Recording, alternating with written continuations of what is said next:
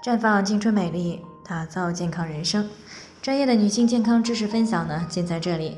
听众朋友们，大家好。首先呢，在开始之前呢，还是要分享一下我们的联络方式。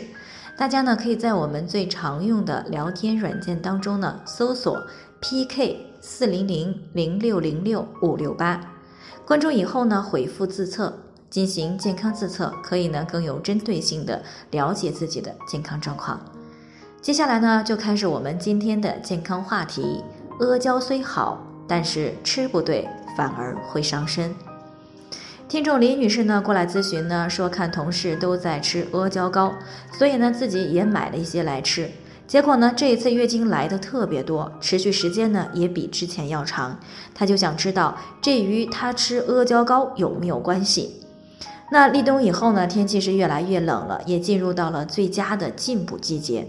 所以呢，很多女性朋友呢就开始吃阿胶糕来补养气血，但是在吃的过程当中呢，出现了各种各样的不适感。这个呢，其实是因为没有吃对。阿胶呢是驴皮经过漂泡去毛以后熬制而成的胶块，具有补血、滋阴、润肺、止血的作用。它呢主要是调节各种血虚的问题。尤其是出血造成的血虚问题，比如贫血、功能性子宫出血、慢性胃肠道出血，还有这个痔疮出血，以及这个支气管扩张，属于血虚出血。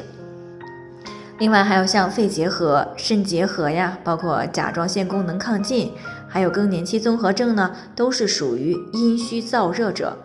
但是呢，阿胶虽好。其实也是有适用的禁忌人群，那吃的不对呢，就会对身体产生伤害了。所以呢，下面呢，我们就将针对禁忌的人群和大家谈一谈。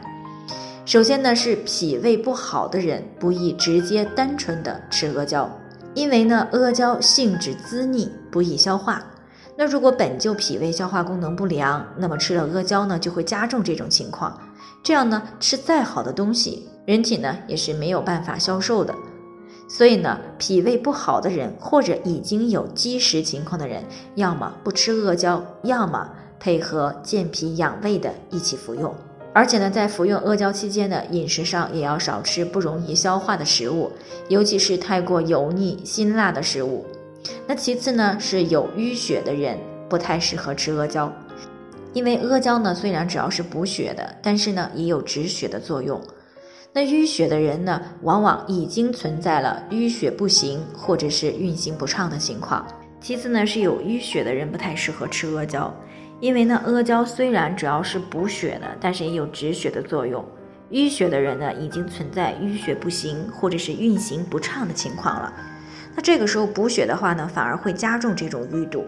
所以，对于淤血的人，是需要先活血、疏通淤堵以后，才能够再补血的。所以呢，肤色晦暗、脸上容易出现瘀斑，或者呢，通常月经血块比较多的人呢，不宜单纯的服用阿胶。另外呢，月经期间不建议服用阿胶，这样呢，容易导致月经量变大。所以呢，如果本就月经量大，那么就不要在月经期间吃阿胶了。除此之外呢，在感冒期间呢，尤其是发烧期间，也不要服用阿胶，因为呢，我们刚刚讲了，阿胶性质黏腻，不易消化。那在感冒发烧期间呢，消化功能变弱，如果吃阿胶，很容易加重发烧，而且呢不易退烧。总而言之呢，阿胶虽好啊，但是并不适合每个人，一定要根据自己的具体情况来选择吃还是不吃啊，以免呢因为食用不当，对于健康产生伤害。那以上呢就是我们今天的健康分享。有任何疑惑的话，都可以与我们联系，我们会对您的情况呢做出专业的评估，并且呢给出个性化的指导意见。那最终呢，还是希望大家都能够健康美丽常相伴。那我们明天呢再见。